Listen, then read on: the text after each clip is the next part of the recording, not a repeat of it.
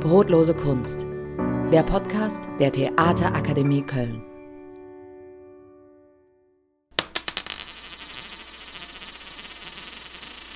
Hallöchen und willkommen zurück bei Brotlose Kunst. Wir sind wieder da. Juhu. Wer hätte das gedacht? Nachdem im letzten Dreivierteljahr die Welt Kopf stand, Klammer auf, sie steht ja immer noch ein bisschen Kopf, Klammer zu, sind wir soweit in einem Wintersemester angekommen, von dem wir vor einem halben Jahr nicht dachten, dass es das so geben könnte. Wir arbeiten, wir machen Kunst, wir lehren Kunst und das machen wir mit ganz vielen tollen, jungen und nicht unbedingt ganz jungen Menschen. Wir haben ein äh, tolles neues erstes Semester bei uns begrüßt, Mitte September. Und das ist aus vielerlei Gründen wirklich bemerkenswert, denn als der Lockdown uns alle eingefroren hat, da waren einer meiner Gedanken, oha, werden wir überhaupt ein Wintersemester haben 2020?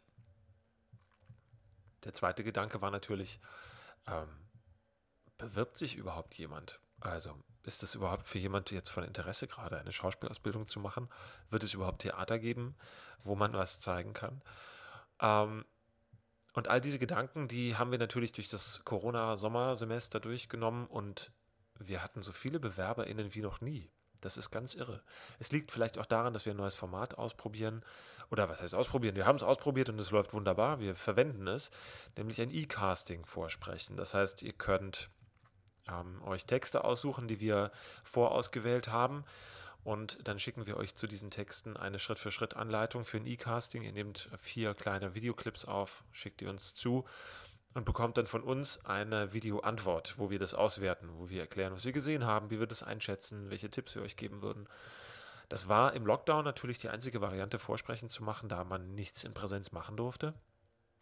Das hat sich aber so bewährt, dass wir das beibehalten und das anbieten. Wer möchte, kann gerne, bevor er oder sie zu uns kommt und ein Präsenzvorsprechen macht, eine Runde E-Casting machen und aus der Entfernung schon mal feststellen, äh, komme ich mit diesen Aufgaben gut klar und auch gerade über das Feedback, was wir geben, feststellen, was sind das für Menschen, wie geben die Feedback, interessiert mich das, habe ich das Gefühl, das bringt mich weiter. So, und wenn dann beide Seiten sagen, hey, das war super, dann trifft man sich zum Präsenzvorsprechen. Das haben wir sehr, sehr viel gemacht im Sommer. Dann, als wir das wieder durften und diese Vorsprechen haben wir natürlich in Einzelvorsprechen äh, gemacht. Normalerweise machen wir Workshops. Wir haben vor Corona immer Wochenend-Workshops gemacht, wo dann mal acht, mal zwölf, mal zwanzig Menschen kamen einmal im Monat und vorgesprochen haben. Und jetzt hatten wir das in, natürlich in Einzel- oder Kleingruppenvorsprechen umgewandelt und dabei bleiben wir auch fürs Erste. Das ist nämlich total toll. Für uns ist das natürlich zeitaufwendig, aber diese Zeit, die wenden wir total gerne auf, weil wir die Möglichkeit haben, uns euch BewerberInnen sehr intensiv zu widmen. Und es sind ja sowieso SchülervertreterInnen dabei, sodass man ähm, also da nicht alleine ist äh, und viele, viele Fragen stellen kann. Man ganz viel Zeit. Individuell können wir auf euch eingehen, auf eure Fragen und Wünsche. Und ihr geht aus diesem Einzelvorsprechen nachher raus und habt ähm, in aller Regel ein ziemlich klares Bild davon, was wir so tun. Ja, jetzt haben wir ein Wintersemester und wir versuchen hier so viel Normalität an den Tag zu legen wie möglich. Also Corona-Pläne sind natürlich wie überall auch bei uns ganz dezidiert ausgearbeitet worden. Wir haben ein Hygienekonzept, wir haben ganz viel äh, Beschilderung angebracht, wir haben einen Stundenplan, der sehr, sehr äh, intensiv abgedatet wird. Wir haben die Raumverteilung so gemacht, dass es mit den Gruppen geht. Wir haben noch einen großen Raum dazu gemietet, eine wunderschöne Halle bei uns hier in der Südstadt im Kartäuserwall 18. Äh, eine das ist ein denkmalgeschütztes Gebäude. Da haben wir noch eine 100 Quadratmeter große Halle mit 4,50 Meter hohen Decken dazu gemietet, um wirklich auch für große Gruppen genug Platz zu haben. Und unser Unterricht ist ja sowieso so ein bisschen campusmäßig an verschiedene Orte, auf verschiedene Orte aufgeteilt. Bewegungen finden statt im Jidokan. Das ist ein Dojo mit Mattenbodenkeller, äh, mit Spiegelwand, ganz schöner Raum. Wir haben unser Theater, die Box. Das ist natürlich auch was, was jetzt noch wirklich so mal dran ist weiß nicht, ob ihr das mitgeschnitten hattet, aber wir haben Anfang des Jahres ein Theater übernommen, das ehemalige Theater am Sachsenring, das 30 Jahre von einer Truppe bespielt wurde. Das haben wir Anfang des Jahres übernommen und natürlich ist da Corona-bedingt erstmal gar nichts passiert. Wir wollten im März eigentlich eröffnen. Die Eröffnung wird es geben, da verrate ich aber noch nicht zu viel, weil das werden wir zu gegebenem Zeitpunkt ganz intensiv dann kommunizieren. Aber das Theater, so viel kann man sagen, das gibt es. Es heißt Box mittlerweile. Auch wenn draußen noch die alte Beschilderung ist, das werden wir dann demnächst alles ändern. Wir entwickeln gerade ein Logo, wir sitzen am Corporate Design und so. Und das Besondere an dem Theater ist, es ist ein Lehrtheater. Jetzt natürlich fällt mir gerade ein Wortwitz natürlich vor die Füße. Also im Moment ist es ein sehr Lehrtheater, weil keiner da ist, aber äh, ein Lehrtheater mit EH. Das heißt, wir bringen dort jungen Menschen, die bei uns studieren, bei, Theater zu machen, nicht nur zu spielen. Das heißt, es gibt ein siebenköpfiges Team von äh, Schauspielenden aus ganz verschiedenen Semestern, die äh, dieses Theater leiten. Und wir von der Schulleitung und von der Leitung des Akademietheater e.V., der dieses Theater äh, mietet für die Schule, der wir, wir hovern so über der Gruppe und sehen zu, dass keine Fehler gemacht werden, die blöde Konsequenzen haben. Fehler müssen gemacht werden, durch Fehler wird man klug, durch Fehler lernen wir, aber ähm, auf dem Wege sollen natürlich irgendwie gute Fehler gemacht werden, die einen weiterbringen. So. Und dafür sind wir zuständig. Wir begleiten dieses Team von jungen Theaterleitenden äh, und erklären ihnen, wie man das macht. Von der Spielplangestaltung über KünstlerInnen, Management, Booking, aber auch Abrechnung, Abenddienste, äh, Vorderhaus, Hinterhaus, Kostümmaske, Requisite, Technik, Licht, damit die Leute lernen, wie man Theater macht. Das ist ganz toll. Darüber werdet ihr ganz bestimmt noch mehr erfahren, hier auch auf dieser Welle. Ganz bald. Und wir haben uns fest vorgenommen, vor allem über die positiven Seiten zu reden. Natürlich ähm, ist das, fällt uns das sehr leicht, denn man darf immer nicht vergessen, wir sind äh, hier der am privilegiertesten Platz vielleicht des gesamten Planeten in Deutschland. Und die Entwicklung von Corona ist bei uns natürlich auch ein bisschen besorgniserregend, aber sie ist nicht so gravierend im Vergleich mit anderen Teilen dieser Welt. Von daher dieses Privileg mitgerechnet, kann man sagen, geht es uns im Vergleich ja relativ gut. Ähm, das ist mir nur wichtig, das so ein bisschen einzu, einzuordnen, wenn ich sage, wir wollen über die positiven Seiten sprechen. Es gibt an Corona nichts Positives, das ist ganz klar. Es gibt aber positive Aspekte, die man feststellt im Zuge all der Veränderungen, die im letzten halben, dreiviertel Jahr zwangsweise durch Corona äh, passiert sind. Es ist, ich stelle eine größere Achtsamkeit fest hier bei den Menschen, die an der TAG unterrichten und aber auch lehren. Die SchülerInnen und DozentInnen haben ein sehr hohes Sicherheitsbedürfnis. Viele ähm, sind natürlich wirklich sehr im Stress, weil die Menschen, die bei uns unterrichten, sind alles aktive KünstlerInnen mit ihren eigenen Gruppen, Häusern, Labels, Firmen, die alle natürlich auch von Corona betroffen sind. Es ist gerade ein großes Jonglieren für uns, die Termine unter einen Hut zu bekommen. Aber es geht und es ist sehr inspirierend. Und ähm, klar wünscht sich das niemand so, aber da es nun mal so ist, wie es ist, dürfen wir feststellen, dafür läuft alles verhältnismäßig gut. Und ähm, diese Achtsamkeit führt auch dazu, dass der Pace so ein bisschen runtergeht. Also es ist alles ein bisschen langsamer und ähm, ein bisschen geordneter. So, das muss es natürlich auch sein, aber ich finde das gerade gar nicht so unangenehm. So, wir reden sehr, sehr viel miteinander. Es findet ganz viel Kommunikation statt äh, und das ist ja immer gut.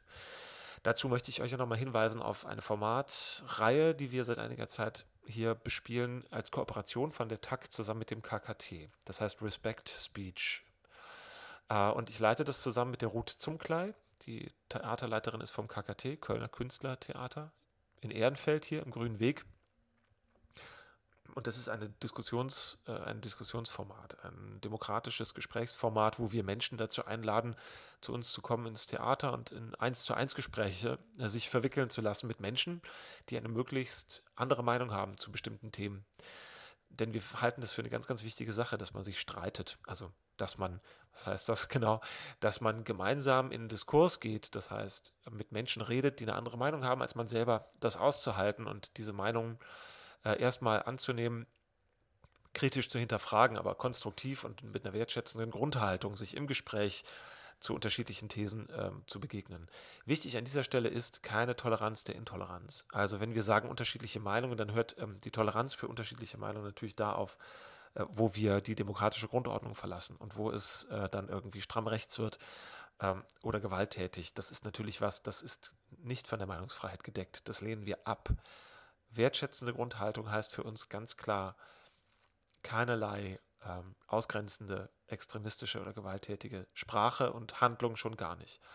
Dass das klar ist, da sind wir ganz allergisch. Aber wenn man sich im Rahmen der freiheitlich-demokratischen Grundordnung und der gewaltfreien Kommunikation bewegt mit seiner wertschätzenden Grundhaltung, dann dürfen auch in diesem Rahmen die Fetzen fliegen, weil man sich uneins ist. Und man darf auch uneins bleiben. Es geht nicht um Gleichschaltung. Es geht nicht darum, dass man nachher die gleiche Meinung hat. Es geht eben genau darum, dass man die unterschiedlichen Positionen nebeneinander stellt und darüber redet. Und das macht einfach Freude. Wenn es euch interessiert, schaut mal. Ähm, wir haben eine Facebook-Gruppe und eine Facebook-Seite, Respect Speech, bald auch bei Instagram. Und ihr findet äh, auch auf der Seite vom Kölner KünstlerInnen-Theater k-k-t.de slash Respect Speech einen Beitrag dazu. Die nächste Veranstaltung findet statt am 27. Oktober. So viel zu dem Stand der Dinge. Das ist ein kurzer Abriss geworden, weil wir wollen natürlich ähm, einfach mit Menschen reden hier äh, auf dieser Welle über die Arbeit, über Kunst, über Schauspiel. Und ich habe einen ganz, ganz tollen Gast. Mit dieser Person habe ich vor drei Wochen ein Interview geführt, kurz vor Semesterbeginn. Das heißt, das ist so ein bisschen veraltet schon, aber das macht ja gar nichts. Diese Person ist so toll und inspirierend. Da könnt ihr auch mit ihr, ähm, ihr zuhören, wenn sie über Dinge redet, die jetzt schon ein paar Wochen her sind. Mein Gast heute ist nämlich Corinna Nilsson. Corinna ist eine ganz tolle Schauspielerin, die seit Jahren schon bei uns arbeitet. Ist eine sehr, sehr viel beschäftigte Film- und Fernsehschauspielerin. Sie macht auch Theater, sie inszeniert auch Theater und sie ist eine große Netzwerkerin. Was das äh, alles im Detail ist, wird sie uns gleich selber sagen. Denn ich habe sie getroffen kurz vor einer Berlin-Reise, wo sie ähm, eine Vorauswahl treffen durfte zum Deutschen Schauspielerinnenpreis. Und äh, das erzählt sie euch jetzt selber. Ohren auf für die wunderbare Corinna Nilsson.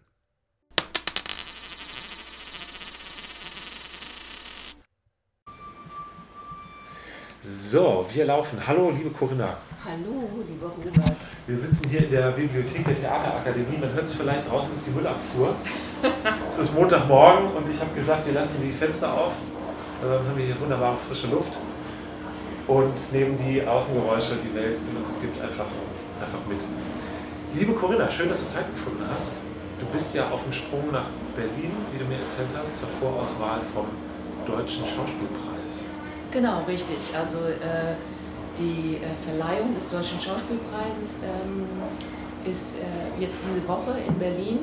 Ähm, und die Vorauswahl, Jury, wo ich äh, dieses Jahr Teil von war, die, deren Arbeit ist im Grunde Monate vorher schon.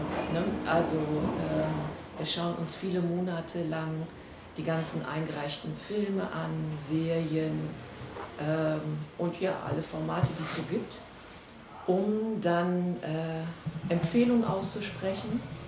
Also es gibt ja den, äh, also Preise werden verliehen, äh, Hauptdarsteller, Hauptdarstellerin, Nebendarsteller, Nebendarstellerin, komische Rolle. Ähm, ähm, dann gibt es noch ähm, New Talent und starker Auftritt. Starker Auftritt mag ich besonders gern. Was zeichnet einen starken Auftritt aus für dich? Ja, also starker Auftritt, das müssen halt nicht lange Rollen sein. Das können eben auch Tagesrollen sein oder Leute, die zwei Drehtage haben und die aber dann in der Kürze der Zeit irgendwie so einen spannenden Charakter dargestellt haben, dass der einen irgendwie in Erinnerung bleibt. Cool, ja, man, man hört ja schon äh, aus der ähm, der schieren Tatsache, dass du in so einer Jury sitzt, du machst viele verschiedene Sachen. Zum Einordnen für die Menschen, die dich nicht kennen, du bist Schauspielerin. Mhm. Du hast, äh, ich habe das nochmal nachgelesen, du hast in Zürich, Köln und in Los Angeles gelernt, Studien vollzogen und äh, vielleicht kannst du uns gleich ein bisschen, bisschen, das weißt du besser als ich, ne? ein bisschen darüber erzählen, was du da gemacht hast. Du hast mit äh, Dani Levy gearbeitet, mit Dominik Graf, mhm. also wirklich tollen Männern, sicherlich auch ganz vielen tollen Frauen, über die du noch viel erzählen kannst. Ähm, und äh, in den letzten 20 Jahren in 50 Produktionen gedreht, zumindest das, was man so äh, wow, nachlesen kann. Ja, das ist irre. Das ist, genau, total produktiv. Und äh, seit einigen Jahren unterrichtest du hier Filmschauspiel. Mhm. Bei uns, genau. Und vielleicht reden wir so ein bisschen, mehr anderen wir so ein bisschen durch diese ganzen Themen durch. Ähm, ich finde es super, dass du dir die Zeit genommen hast, jetzt mit uns zu quatschen. Wir sind ja am Anfang des Wintersemesters. Das heißt, wenn diese Folge jetzt, wenn ihr da draußen jetzt diese Folge vom Podcast hört, dann läuft das Wintersemester schon. Das heißt, wir sind gerade eine Stimme aus der Vergangenheit, ein bisschen. ähm, und es liegt ein, äh, jetzt mal aus dem schulischen Kontext, ein Corona-Halbjahr hinter uns. Corona begleitet uns nach wie vor und wird uns auch weiter begleiten. Und wir wollen nicht nur über Corona reden. nein, nein. Ich denke, wir werden auch ein bisschen über Corona reden, weil das natürlich Schauspielerei und auch die Ausbildung doch sehr stark beeinflusst. Aber vielleicht fangen wir, wenn du magst, noch mal ganz vorne an. Warum bist du denn, das frage ich ja auch die BewerberInnen immer, warum bist du denn Schauspielerin geworden, ähm, ja, also ich habe ja schon sehr früh angefangen. Also ich war schon als Teenager am Essener Schauspielhaus. Ich bin in Essen geboren und aufgewachsen und ähm, war da an dem BMV-Gymnasium, was ein Mädchengymnasium ist. Also äh, ich bin irgendwie auf natürliche Weise emanzipiert, weil das nie ein Thema war, mich irgendwie gegen ein, Weib, also ein weibliches Bild gegen ein männliches Bild abgrenzen zu müssen. Ähm, das war für mich dann, als ich dann hinter in der Uni war, ganz lustig, was da so äh, normierte oder auch unbewusste äh, ja, so Be Be Verhaltensmuster sind, ähm, äh, weil ich also jetzt nicht so ähm, bewusst äh, emanzipiert bin oder so. Es war einfach ganz normal, ähm, dass Mädchen oder Frauen alles können, alles machen. Genau. Egal ob äh, Mathe oder Physik. die, die MINT-Fächer, wo dann Und, so Jungsstempel Genau. Äh, an dem Gymnasium habe ich dann auch ähm, einen Literaturkreis äh, gebildet, weil als mein Jahrgang da dran war, da äh, ähm, hat die tolle Lehrerin leider das nicht weitergeführt, weil sie auch schon äh, etwas höheres Alter hatte. Und dann dachte ich, nee, das kann ja nicht sein, dass es das dann nicht mehr gibt. Und wir haben dann My Fair Lady aufgeführt. Ähm, äh, das war dann auch so jahrgangsübergreifend und ich hatte die große Ehre, den wertvollen Schlüssel für die Aula zu haben und diese ganze Verantwortung zu tragen. Äh, und das ist natürlich als Teenager äh, eine große Ehre, aber auch gar nicht so einfach. Ähm, aber dann habe ich auch gemerkt, dass, ähm, äh, dass das Erfolg hat, was wir da gespielt haben. Ich habe da den Henry Higgins gespielt übrigens, was irgendwie ganz gut zum Thema vorher passt. Und ähm, ja, und gleichzeitig war am Essener Schauspielhaus äh, der Hans-Günther Heime Intendant und Regisseur. Und der hat äh, Teenager mit eingebunden in seine Inszenierung, was im Nachhinein also un, ein unfassliches Glück und großartig war. Ähm, ähm, also wir haben dann zum Beispiel die Eröffnung der Ruhrfestspiele gespielt mit Faust.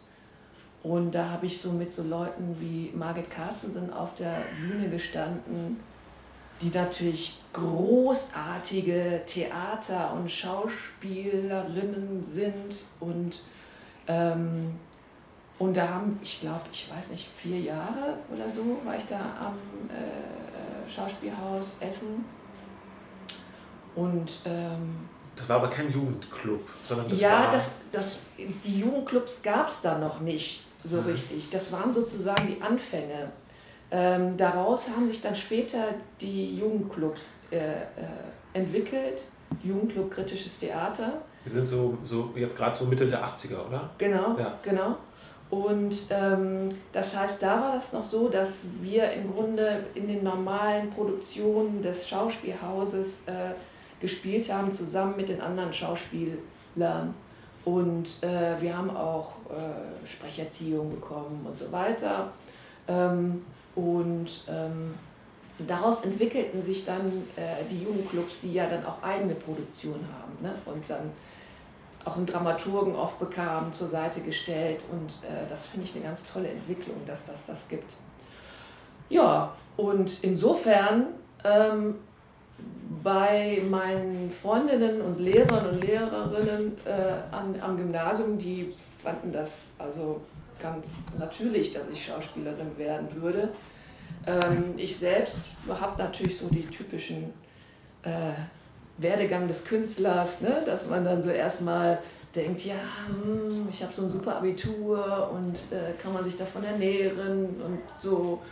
und so Existenzängste und so. Ähm, also für die anderen war das alles klar, für mich nicht so. Das heißt, Aber, wenn ich da nochmal kurz einhaken genau. darf, weil das ist ja eine Diskussion, die wir auch natürlich immer führen, weil sie ein ganz ja. wichtiger Teil ist, kann man davon leben? Ja. Ist, das, ist das eine Basis für, für eine Existenzgrundlage in, zumal auch einem Land, in dem wir ja nun leben, wo so ein bürgerliches Ideal von, von Karriere und von mhm. Familie und von dem, was, was äh, Mensch dann sich leisten können muss, um irgendwie sozial anerkannt zu sein, herrscht. Und manchmal kommt es mir vor, dass diese, so noch diese Zeit 70er, 80er, dass das so ein bisschen verklärt ist, dass damals irgendwie alles nicht so ein Thema war. Also ich habe mhm. ganz viele KollegInnen, die dann sagen, ja, in den 70ern, 80ern, da haben wir das einfach gemacht, da nicht, haben wir nicht so drüber nachgedacht. Aber das stimmt doch nicht ganz, oder? Ist das so ich, vielleicht, vielleicht bin ich ein bisschen jünger. Also äh, das ist, war bei, also bei mir an der Schule war definitiv also äh, Leistung sehr hoch geschrieben und ähm, und das war total Thema. Also ähm, eben, ob man äh, sich da später von ernähren kann oder nicht. Ne? Kommst du aus einem bürgerlichen Haushalt? Ähm, ja, also ähm, mein Vater ist Steuerberater. Und, ähm, oh, da geht mein Wecker an. Das Handy ist aus, aber die Wecker gehen ja dann immer trotzdem. Ein schöner Klingelton. Ja. Mein Handy Klingelton ist noch besser. Und ähm, meine Mutter hat Modedesign studiert. Also ich ah, bin schön. eine Mischung aus meinen beiden Eltern.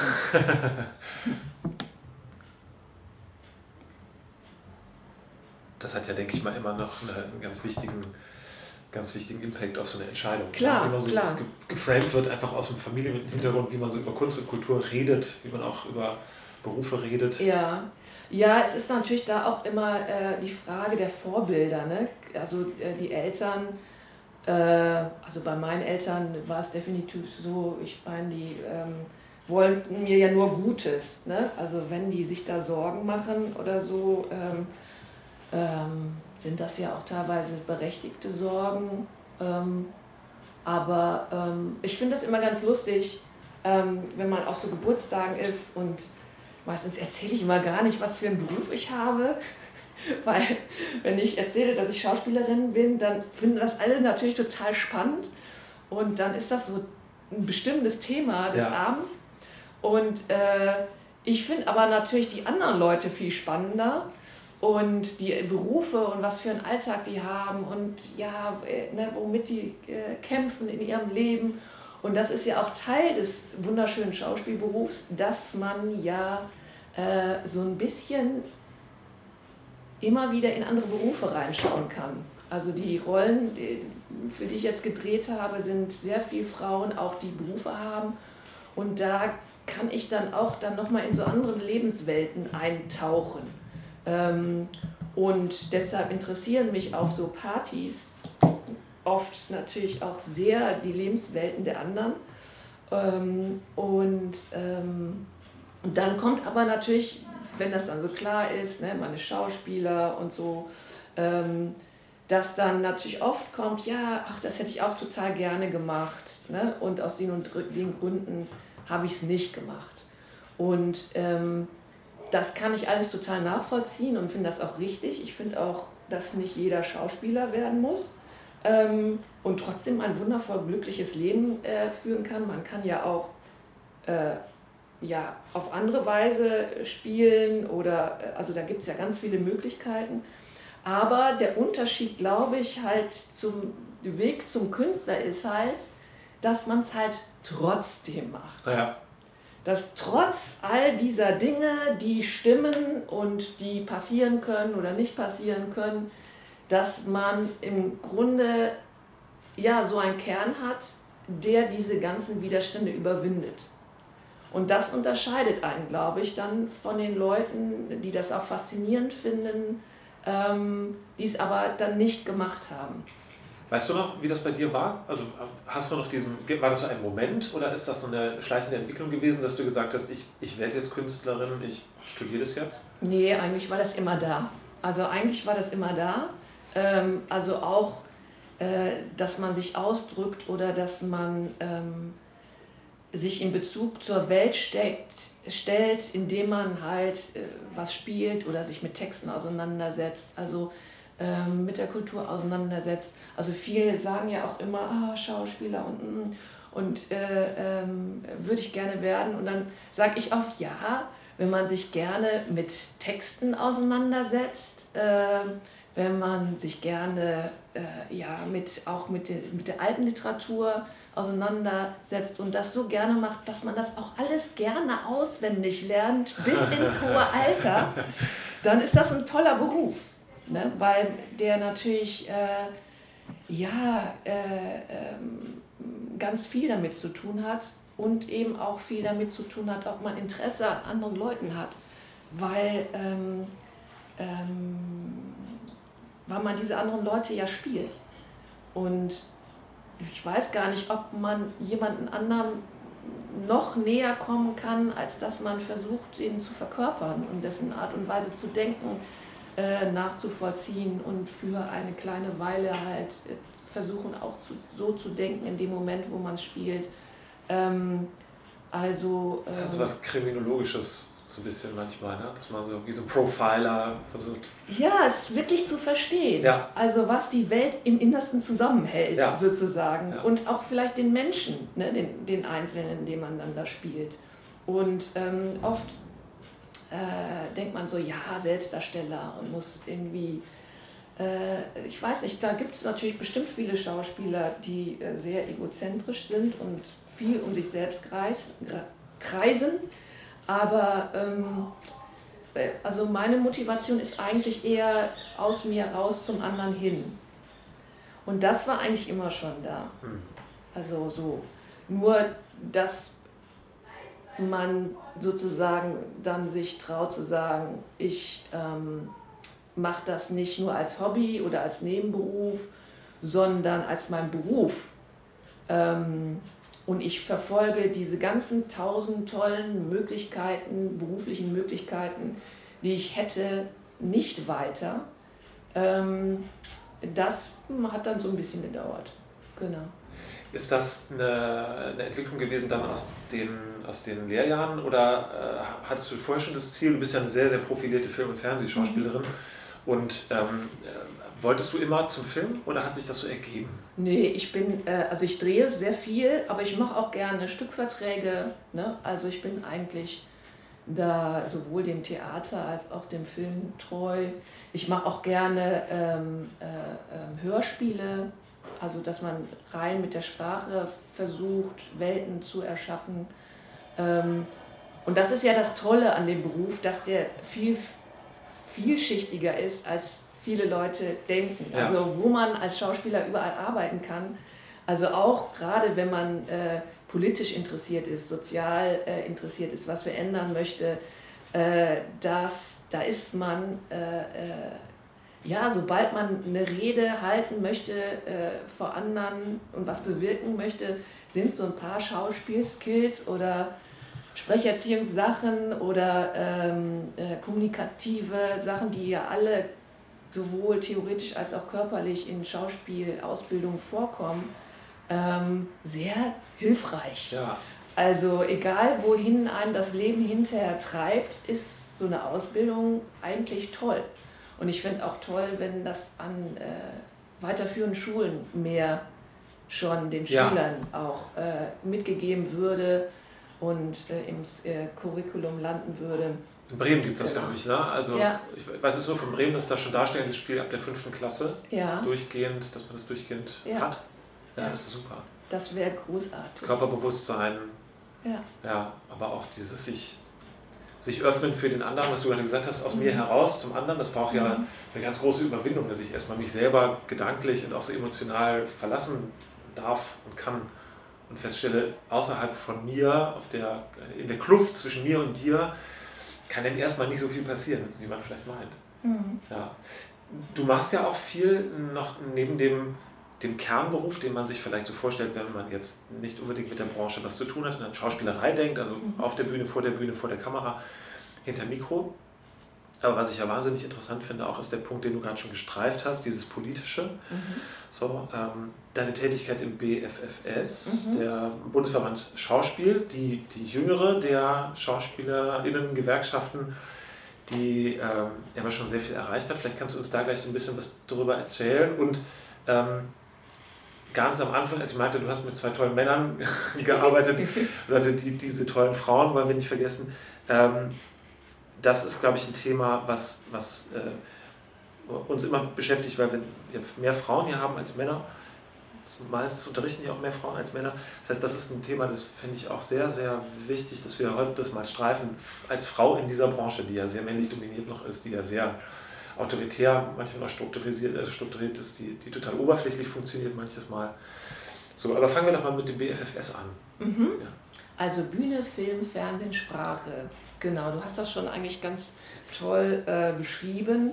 Ähm, ja, ähm, da bin ich Regionalpatin für Nordrhein-Westfalen und da geht es mir halt sehr stark darum, ähm, ja, ähm, die Arbeitsmöglichkeiten äh, der Schauspieler äh, zu verbessern. So. Und da haben wir ganz viel erreicht. Eben hattest du ja auch zum Beispiel über Corona gesprochen. Da ist jetzt was ganz Tolles passiert. Und zwar ähm, hatte der BFFS schon ganz lange versucht, ähm, einen Tarifvertrag für Schauspieler zu erreichen mit dem ähm, äh, mit den Produzenten zusammen, also mit der Produzentenallianz. Und das ist natürlich alles schwierig, weil ich meine, jeder, der mal für einen Schauspieler eine Steuererklärung gemacht hat, weiß, ne, dass das einfach, man hat so viele unterschiedliche Verträge. Die einen arbeiten auf äh, Rechnung, die anderen auf Lohnsteuer. Und irgendwie passt man immer nicht in dieses ganze System hinein, in diese ganzen Formulare. Und ähm, genauso war das halt auch äh, mit dem Tarifvertrag und durch Corona. Corona ist natürlich schrecklich, alles. Aber es hat auch was Gutes bewirkt, nämlich dass auf einmal ganz plötzlich es möglich war, diesen Tarifvertrag irgendwie zusammenzubekommen, weil nämlich dadurch jetzt in der Zeit ähm, von Corona die Schauspieler auch Kurzarbeitergeld bekommen konnten. Das war Ach, vorher was? nicht möglich. Das heißt, das wusste ich auch noch nicht. Die äh, Dreharbeiten, die mussten natürlich ja auch alle angehalten werden oder konnten gar nicht angefangen werden. Und ähm, die Produzenten hatten dadurch, dass wir jetzt auch einen Tarifvertrag haben, die Möglichkeit, ihre Schauspieler in Kurzarbeit anzustellen für eben die Drehtage, die man da hatte. Also ne, wenn man 20 Drehtage hatte für 20, wenn man einen Drehtag hatte für einen. Und das ist natürlich ähm, Richtung, äh, wie ernähre ich meine Familie als Schauspieler, sind das ganz wichtige Sachen. So. Ähm, Anders arbeite ich auch noch äh, seit vielen Jahren für die Sendung ähm, Frau TV, ähm, mache immer wieder Beiträge, äh, Beiträge für oder satirische Beiträge. Und, ähm, und ich arbeite auch äh, äh, fürs Frauenfilmfestival. Das ist nämlich jetzt auch diese Woche. Ähm, ein ganz tolles äh, Filmfestival, Dortmund, Köln wo aus der ganzen Welt ganz großartige Regisseurinnen und Kamerafrauen eingeladen werden und ihre äh, Sachen zeigen können. Und ähm, ja, ich, ja, 2006 habe ich da, glaube ich, zum ersten Mal für gearbeitet und seitdem mache ich das. Ähm, das ist natürlich auch künstlerisch, aber ja, das ist irgendwie natürlich, sobald man was in die Welt setzt, ist es natürlich auch politisch irgendwie. Ne? So. Weil die Art und Weise, wie man es macht, äh, hat dann ja was mit der Gesellschaft zu tun, in der man lebt und wie man das empfindet und welchen Blick man da drauf hat. Genau. Wie siehst du denn die Situation für Frauen in dem Schauspielberuf so heute? Ich habe mhm. als Mann natürlich einen, eingeschränkten Blick darauf durch meine, durch die Art und Weise, wie ich die Welt wahrnehme. Ich meine, im Vergleich zu dem letzten Jahrhundert äh, so ein bisschen wahrzunehmen, dass es sich verändert, dass mehr Bewusstsein da ist, man spricht mehr über diese Themen, aber wie siehst du das? Ja, also es ist viel besser geworden. So. Ähm, das hat jetzt natürlich auch äh, mit der Diversitätsdiskussion zu tun, weil da natürlich auch die Frage ist, okay, ähm,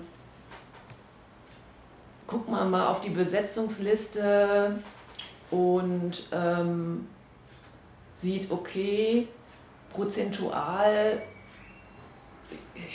ist es weit entfernt von den 50 Prozent, ne, dass also 50 Prozent Männer, 50 Prozent Frauen da sind. Ähm, also ich finde auch immer, dass man das Ganze natürlich inhaltlich angehen muss. Ne? Also dass ich natürlich äh, inhaltlich sehen muss, äh, wen ich da besetze. Aber es gibt doch auch viele Rollen, wo man ohne dass der Inhalt jetzt wahnsinnig leidet und man äh, eine, als Redakteur in eine riesen Erklärungsproblematik äh, kommt, äh, warum das jetzt eine Frau ist, kann man doch die ein oder andere Rolle weiblich besetzen, die erstmal aus so einer Unbewusstheit heraus, weil, weiß ich nicht, seit vielen Jahrzehnten einfach das so war, dass irgendwie, ja, wenn es nicht explizit weiblich ist, ist es halt männlich. Ja. Ähm, ähm, dass das Neutrum sozusagen äh, anders aufgeteilt wird. So.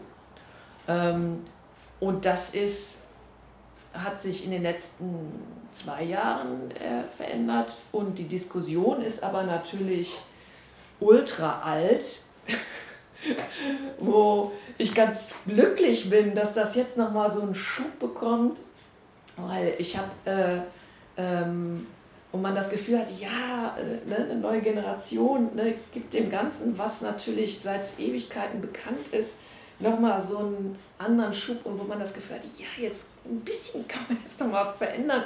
Auch, ähm, dass das Ganze irgendwie bunter wird und auch von den Themen her bunter.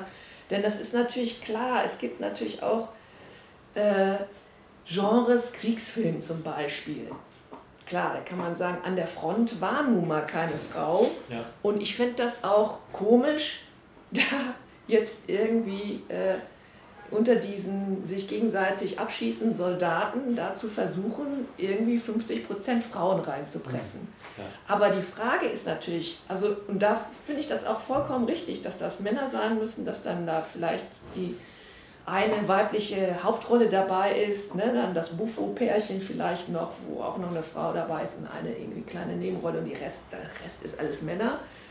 Wie gesagt, es muss ja dem Inhalt dienen. Aber grundsätzlich ist natürlich die Frage, ähm, warum haben wir so viele Kriegsfilme, die so ausschließlich an der Front spielen? Also ja. während des Krieges waren die ganzen Frauen ja nicht weg ähm, sondern es gibt ja super spannende Geschichten, äh, die dann in diesem rein weiblichen Kriegskosmos äh, stattgefunden haben. Und wo ich denke, dass da noch einiges zu erzählen äh, ist und dass das auch kommt. Ich habe auch da, bin da irgendwie ganz positiv, ähm, weil mehr Autorinnen, mehr Regisseurinnen, aber auch mehr äh, männliche Re äh, Regisseure und mehr männliche ähm, Autoren sich eben diesen Themen, also eine Bewusstheit für diese anderen Themen entwickeln. Und das ist natürlich dann auch wieder gut für uns Schauspielerinnen, ähm, weil das dann äh, ja nicht so äh, ist wie in den antiken Stücken, wo es dann irgendwie die eine tolle, riesig tolle weibliche äh, ähm, Hauptrolle gibt, aber der Rest noch, ne, wenn man so dann das Ensemble des Schauspielhauses sieht, sieht man natürlich schon, ne, wenn die da so schön in einer Reihe nebeneinander stehen, dass wenn es Glück, wenn man Glück hat, ein Drittel Frauen, zwei Drittel Männer sind, weil sie halt sagen, ja, unsere Stücke, ne, die, da brauchen wir halt mehr Männer für. Aber die Frage ist, ja, gibt es dann inzwischen dann nicht auch Themen oder Stücke, wo das nicht so ist? Ne? Weil das zeigt ja auch was in der Gesellschaft, womit beschäftigt man sich, ne? worüber schreibt man und ähm, da denke ich mir, ist noch ganz viel möglich und ist aber auch viel in Bewegung und das finde ich gut. Ja. Ist ja eine Besetzungsfrage auch, dass man äh, Rollen, die aus dem klassischen Repertoire kommen und jetzt vielleicht männlich gelesen, geschrieben waren, intendiert waren, dass die von Frauen gespielt werden. Oder auch äh, Thema Stückentwicklung, das ja, mhm. glaube ich, auch immer stärker wird, auch im Stadttheater, im eher konservativen Stadttheater-Kontext, dass da Sachen einfach entwickelt werden mit den Menschen, die es halt tun.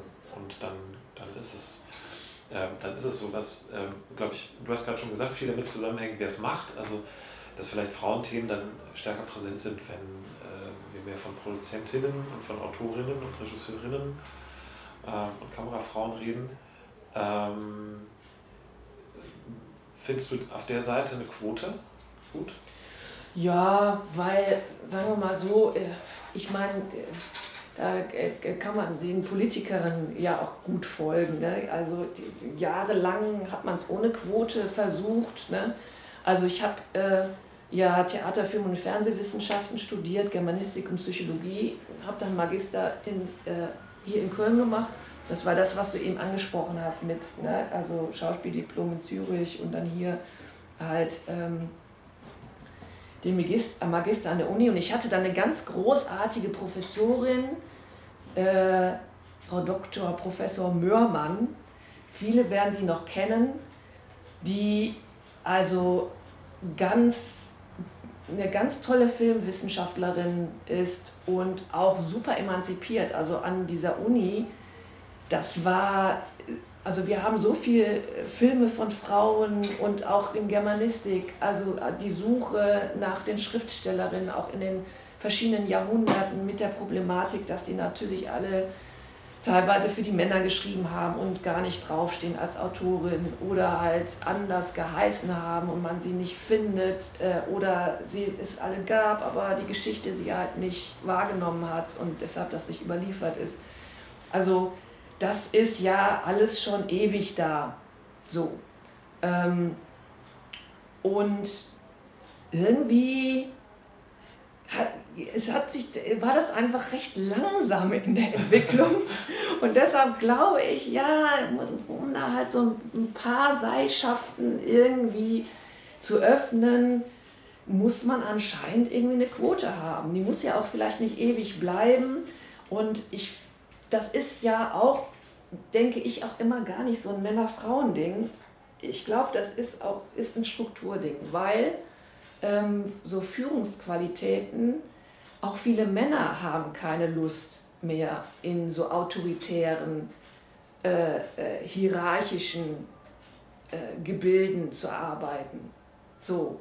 Ähm, und äh, das, ist ja, das ist ja auch was, was irgendwie sich auflösen muss und sich auch auflöst. Ähm, und da bin ich auch ganz glücklich so äh, für, dass ich also total merke, ich arbeite auch für die internationale Filmschule und bilde da äh, kreative Produzenten mit aus und Kameraleute, auch Kamerafrauen und Kameramänner.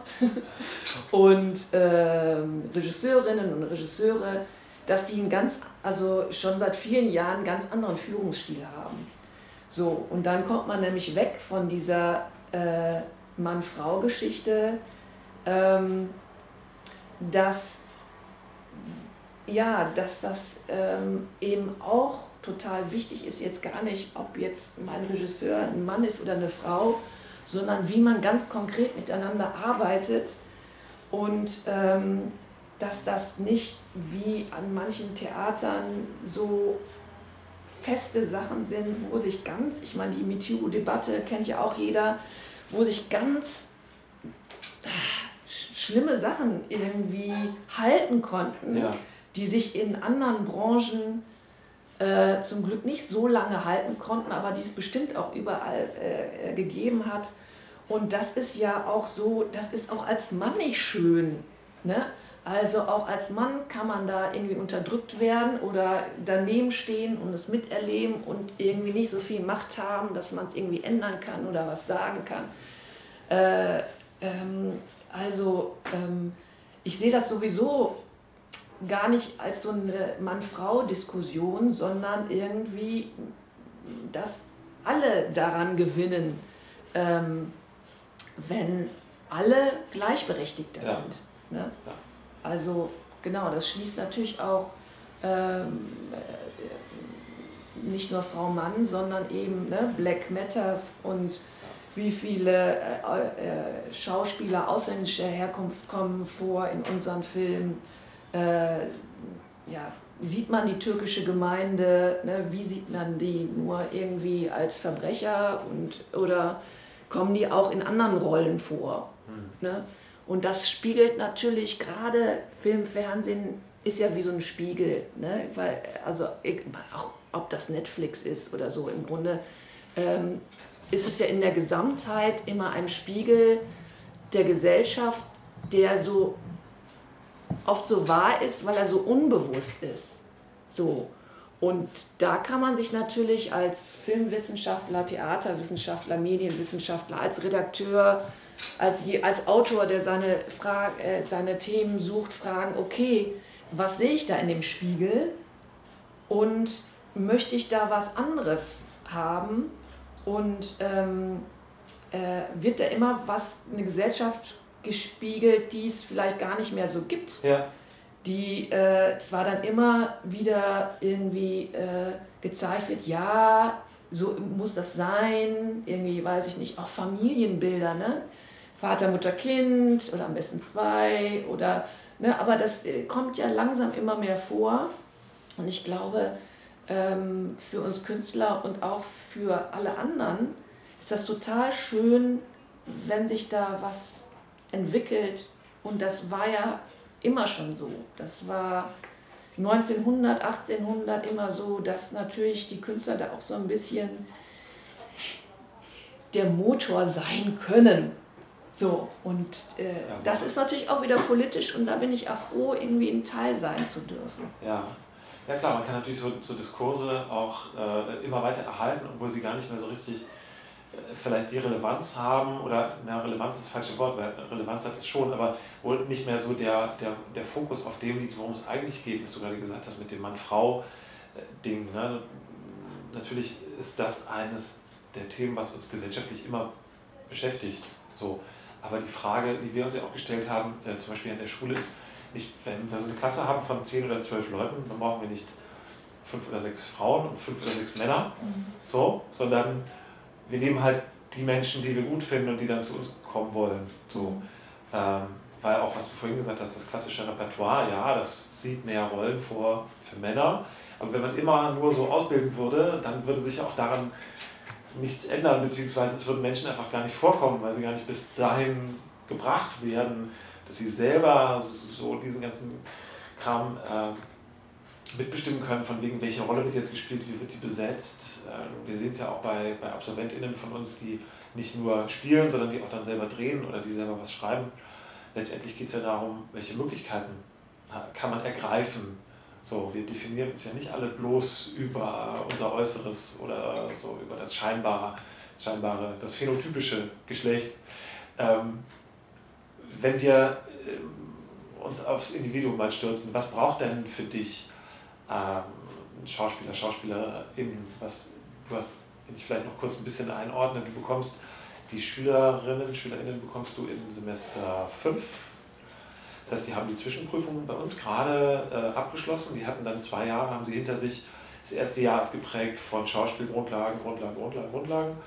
Ähm, Sprechen, Bewegung, Gesang. Dann kommt das zweite Jahr, da kommen Szenenstudien dazu. Äh, einer unserer Schwerpunkte, das Kinder- und Jugendtheater kommt dazu, die haben dann gerade ein Projekt, ihr erstes, sagen Anführungsstrichen, richtiges, echtes Projekt gemacht, haben es gezeigt am Theater, dem Casamax Theater in Sülz, äh, unter der, der Leitung von Ragnar Kirk. Und dann haben die so eine zweijährige Theater, so Theaterstempel mhm. drauf. Und dann kommen die zu dir ins Filmschauspiel. Ähm, und würde mich jetzt interessieren, erstmal, was, worauf achtest du? Also, wie siehst du diese jungen Menschen, die dann zu dir kommen?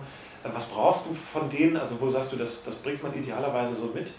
Und ähm, das sind jetzt viele Fragen auf einmal, aber mhm. äh, dieser, dieser Unterschied, der uns tagtäglich auch beschäftigt, also nicht zum Beispiel, wenn ich mit BewerberInnen spreche, wo ist denn dieser große Unterschied zwischen Film, Schauspiel und Schauspiel äh, für die Bühne? Die Orte kann sich jeder vorstellen. So die Kamera, so ein Set, das kennt jeder, zumindest aus dem Fernsehen, da hat man schon mal so ein Set gesehen. Und Bühne kann man sich auch vorstellen. Also dass die Orte, die Räume sehr unterschiedlich sind. Aber was ist der Unterschied im Spiel? Mhm. Ähm, ja, also erstmal ähm, ist das äh, ganz toll, wenn äh, äh die SchauspielerInnen äh, zu mir kommen, dass die dann ja schon ganz viel kennen, weil sie eben diese tolle Grundausbildung schon haben. Ähm, wo man, äh, wo ich mich dann, also äh, die Dozentenkollegen hier machen da so eine tolle Arbeit, dass ich mich da ganz wunderbar mit, mit meinem Unterricht, mit meinen Seminaren drauflegen kann. Ähm, und das dann nicht mehr Thema ist. Also die können schon spielen. Da sind ganz viele grundsätzliche Sachen klar. So. Und ähm, dann jetzt speziell für Filmschauspiel, ähm, da gibt es natürlich auch erstmal gewisse Handwerklichkeiten, die ich äh, unterrichte. Also ähm, das, ja, es gibt so, also zum Beispiel Anschlüsse. Wir, wenn wir das, wenn wir als Zuschauer was sehen im Kino, dann erscheint uns das ja als ein zeitlicher Fluss. Egal, ob wir das jetzt aus der Ferne sehen, dann springen wir ran, dann, äh, ähm, dann wieder sehen wir zwei Personen. Und das, der große Unterschied ist ja für den Zuschauer, ähm, dass ich im Kino ähm, geführt werde. Das heißt, mir wird vorgegeben, sehe ich jetzt nur die Augen des anderen oder sehe ich den ganzen Körper mit Sonnenuntergang in der Ferne und erlebe diesen Menschen im Zusammenhang mit der Natur zum Beispiel und merke, das ist jetzt ein großer Moment für den als einzelne Person, ähm, weil er da eine Entscheidung treffen muss oder so. Oder ich sehe das Ganze nur in den Augen von dem Schauspieler. Das heißt, ich kann dann als Zuschauer ja den Rest der Figur nicht sehen. Während bei, beim Theater kann ich mir als Zuschauer aussuchen, was schaue ich mir an. Das heißt, ich bin da, werde da ein bisschen entmündigt als Zuschauer, weil das, was sozusagen nicht im Kinobild ist, das kann ich mir auch, ich kann mir nicht überlegen, ah, ich gucke mir jetzt aber mal lieber den an, was macht der denn da in der Ecke gerade, ah, das ist ja interessant, sondern äh, das geht nicht. Äh, trotzdem empfinde ich das als zeitlichen Fluss, weil man natürlich versucht, das so aufzulösen, dass es eine psychologische Einheit ist. Das heißt, ich überlege mir, wenn ich die Szene auflöse, okay, als Zuschauer, was interessiert mich denn da in dem Moment? Interessiert mich Person A oder interessiert mich Person B? Oder will ich sehen, wie die, was sie da beide zusammen verhandeln? So. Ähm, und das führt natürlich dazu, dass wir in Real die Szene sehr oft drehen und Wiederholbarkeit ein ganz großes Thema ist. Das ist, ähm, glaube ich, manchmal noch so ähm, wenn man sich dann noch nicht so mit beschäftigt hat, die Vorstellung, naja, beim Film kann man alles immer so oft machen, bis es halt gut ist. Und wenn es einem nur einmal gelingt, ja nicht schlimm, ist ja aufgenommen. Das stimmt so nicht. Also es, äh, wenn man mit Laien arbeitet, versucht man das dann so ein bisschen zu umgehen, dass man zum Beispiel mit, mit ganz vielen Kameras gleichzeitig arbeitet, dass, weil man weiß, okay, ähm, die äh, haben nicht dieses professionelle Handwerk, dass sie ihren Nervenzusammenhang, äh, irgendwie 20 Mal bekommen können, sondern wir sind froh, wenn es einmal authentisch klappt und dann nehmen wir das dann so. Aber ähm, wenn man natürlich in anderen Zusammenhang äh, arbeitet, ist das schon wichtig, dass man auch nicht nur so schwierige Sachen, sondern auch kleine Sachen irgendwie äh, wie trinke ich an meiner Tasse, äh, während ich mich gleichzeitig von meiner Frau trenne oder so, ähm, dass ich in der Lage bin, das immer gleich zu machen, ohne dass das Spiel an Authentizität verliert.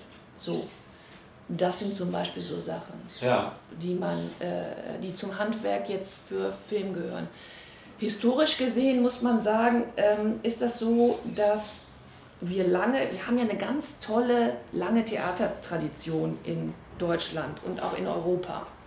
Ähm, und ganz viele ähm, tolle Sachen sind auch von Deutschen äh, geschrieben worden, auch zum Schauspiel. Also da kann man ganz viele großartige Lehrbücher lesen. Ähm, und das, damit hängt, glaube ich, auch zusammen, dass lange, also bis, weiß ich nicht, vor 20 Jahren noch äh, auch an den Schulen oft, dass die Vorstellung war, ja, also Theater, wenn man gut ausgebildet ist als Theaterschauspieler, dann kann man auch drehen. Ja, das kommt dann automatisch. Das ist so eh nicht so was Tolles, dieses Fernsehen. also, und da muss man auch nicht für ausbilden. So. Ähm, das stimmt halt so nicht. Hm. So. Ähm, es ist schon eine, An also es gibt da auch äh, klar, ne, Stanislavski, der dann äh, in Russland äh, Naturalismus-Anhänger äh, war und ganz viel äh, ähm, Sachen ähm, entwickelt hat, wie man das auch beibringen kann. Also jetzt sind wir sozusagen bei den Schauspieltechniken. Dann über Strassberg, über Uta Hagen, ähm, über Stella Adler. Ähm, da haben sich natürlich verschiedene Richtungen auch in der Ausbildung äh, entwickelt wie man das gut lernen kann, vor der Kamera zu spielen und wie man was gut lernen kann, vom Theater zu, äh, zu spielen. Und das sind eigentlich, äh, natürlich ist das alles miteinander verwandt und es ist auch ein Beruf, aber ähm, da gibt es eben ganz viele äh, schauspielpädagogische Techniken, ähm, die es spannend, äh, äh, ja, die spannend sind zu erlernen und äh, das ist schon unterschiedlich auch für Theater und Film. So. Ja. Was für Übungen, also ganz konkret, was für Übungen man da machen kann, äh, ähm, was für äh, Vorstellungen, was für Schauspieltechniken. Ähm, da gibt es natürlich auch Sachen, die, die sich überkreuzen.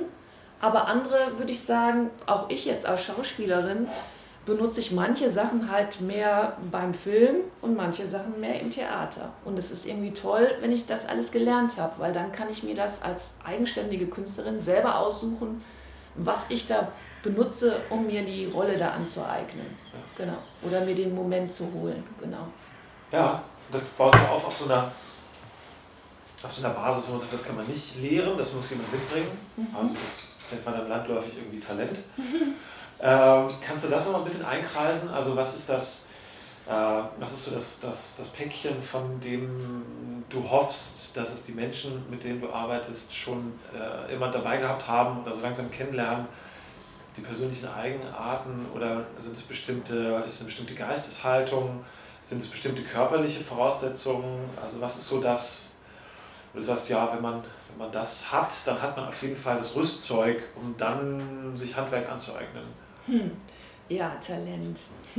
Also äh, Talent ist natürlich wichtig ähm, und ich glaube, das merkt auch jeder schon ein bisschen, bevor er sich an der Schauspielschule bewirbt, dass er da in dem Bereich irgendwie äh, positiven Zuspruch bekommt, dass er da ähm, schon in Situationen war, wo Leute begeistert waren von irgendwas, was man vorgetragen hat oder gespielt hat.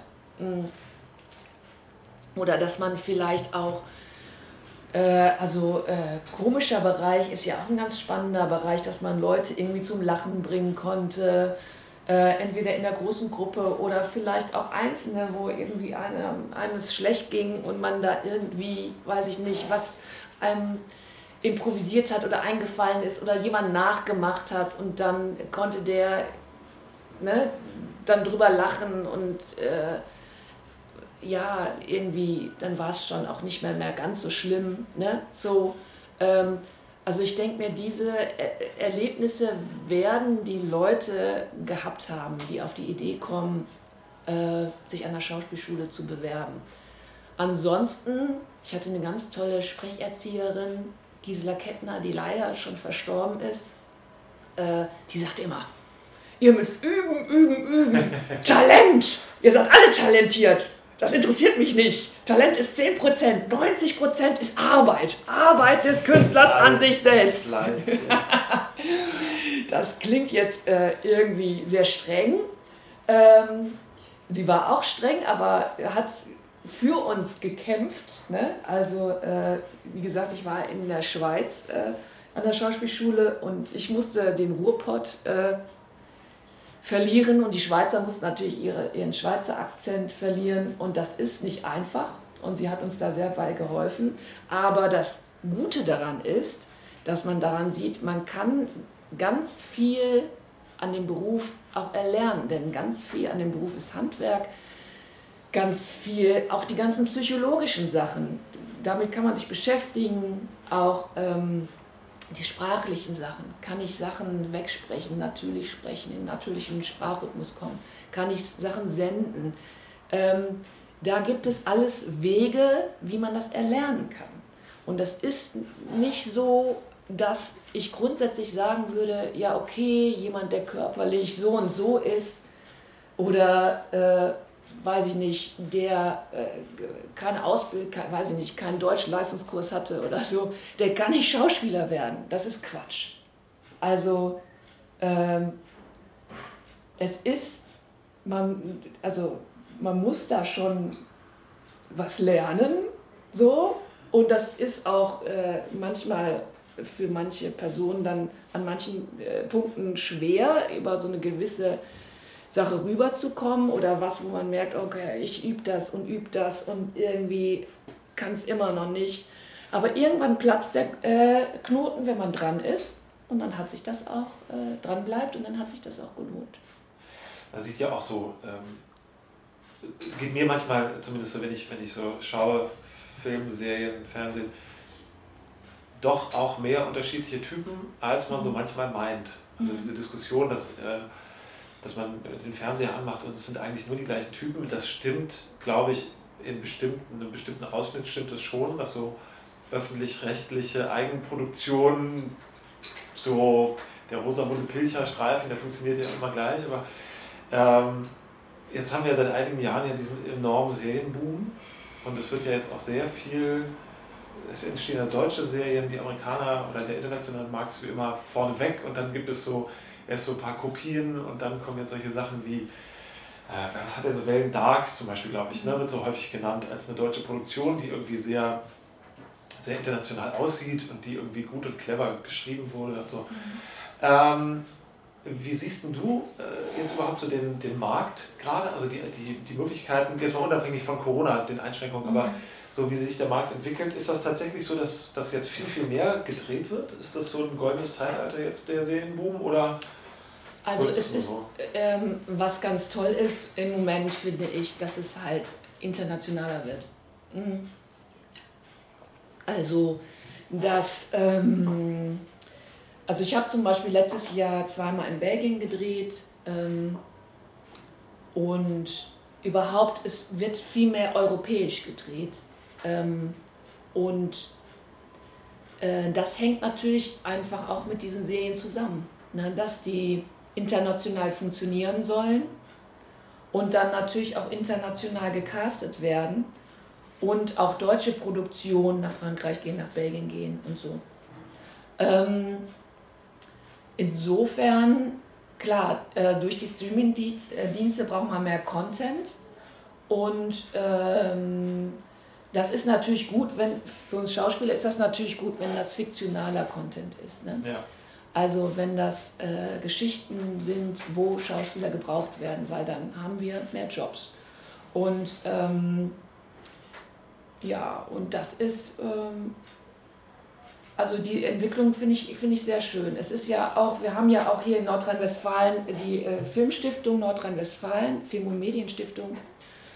Und äh, die macht ja auch ganz tolle Arbeit, ne? dass sie dann dadurch, dass man Förderungen bekommt, äh, als Produktion und die Förderung aber in Nordrhein-Westfalen ausgeben muss, zieht das natürlich auch Produktion hierher. Das machen, macht natürlich Berlin auch, München auch, Hamburg auch. Aber ähm, das ist natürlich gut, weil man, ja, weil man eben dadurch auch versucht zu erreichen, dass eben ähm, du sprachst gerade von amerikanischen Produktionen, aber äh, nicht nur amerikanische Produktionen, sondern auch grundsätzlich andere Produktionen ähm, die Möglichkeit haben, ihre Filme zu produzieren äh, und das dann auch in Nordrhein-Westfalen tun und auch die Leute aus Nordrhein-Westfalen anstellen. So. Ähm, insofern ähm, ja, ist das gut. Ähm, was so ein bisschen schwierig war, ähm, war dieses Nachmittagsprogramm. Da waren ja eine Zeit lang ähm, Dailies. Das ist ja auch immer so eine Entwicklung. Ich weiß noch, als Lindenstraße angefangen hat, alle Lindenstraße, oh Gott, was für ein grottenschlechtes Format. Nein, man kann da als Schauspieler bloß nicht mitspielen, dann hat man seine Karriere sofort versaut und wird nirgendwo mehr genommen und fürchterlich, fürchterlich. Und das hat sich natürlich äh, geändert. Ne? Äh, so eine erfolgreiche und so eine lange Serie, also es ist ein ganz großartiges Format, was da der Geißendörfer erschaffen hat. Mhm. Und dann kam irgendwie äh, nach den Weeklies kamen dann die Dailies, ne, wo dann alle dann gesagt haben, okay, ja, also Weeklies, das ist, sind ja noch ganz gute Produktionsbedingungen, aber in der Daily, wie kann man in der Daily mitspielen? Kein, auf keinen Fall irgendwie bloß nicht als Schauspieler in der Daily, das ist so ah, schnell und hell und fürchterlich. Und äh, klar sind das andere äh, Arbeitsvoraussetzungen als ähm, beim Tatort. Ne? Was ich eine großartige Produktion äh, da oft ähm, äh, erlebe und auch vom Team toll, von den Regisseuren toll, äh, von der Art und Weise, wie äh, mit den Schauspielern gearbeitet wird. Klar ist bei einer Daily hat man dafür alles weniger Zeit und da müssen die äh, Schauspieler ganz schön schnell ihren Text lernen. Ähm, und ähm, da wird nicht, da wird mit mehreren Kameras gleichzeitig gedreht und äh, da ist der sieht natürlich so eine Szene anders aus, als wenn ich da mehr Zeit habe und mehr Geld habe, um die anders zu produzieren. Aber ähm, trotzdem sind das alles Formate, die ihre Berechtigung haben, die ihr Publikum haben und wo ich immer denke, ja, das ist es doch, das soll es doch alles geben, nebeneinander. Ne?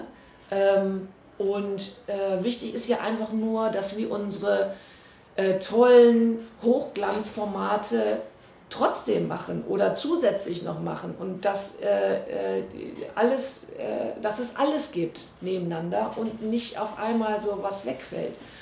Ähm, weil wir hatten dann ja die äh, Entwicklung, dass dann auf einmal ähm, eben diese Gerichtsshows kamen wo die Leute sich nur noch angeschrien haben. Und ähm, das ist natürlich, äh, ja, war ein großer Einbruch für die Schauspieler, was allein betrifft, äh, wie viele Jobs kann ich generieren. Diese äh, scripted Reality ja, Content. Weil eben das ähm, nur, nur noch äh, Komparsen gespielt haben. Ich habe überhaupt nichts gegen Komparsen. Ähm, aber es ist natürlich, wenn ein ganzes Format, also oder ein ganzes Nachmittagsprogramm von Komparsen bestritten wird, dann sind ja dementsprechend viele Schauspielerjobs weg. Ja. Klar ist das dann schlechter von der, äh, von der Qualität her, aber es nimmt sozusagen ja die Sendezeit weg. So. Ähm, das ist halt furchtbar billig. Ne? Also ja, und das ist auch natürlich, ich meine, ähm, äh, das ist natürlich äh, viel preiswerter äh, und den Komparsen wird halt dann auch wirklich wenig Geld gegeben.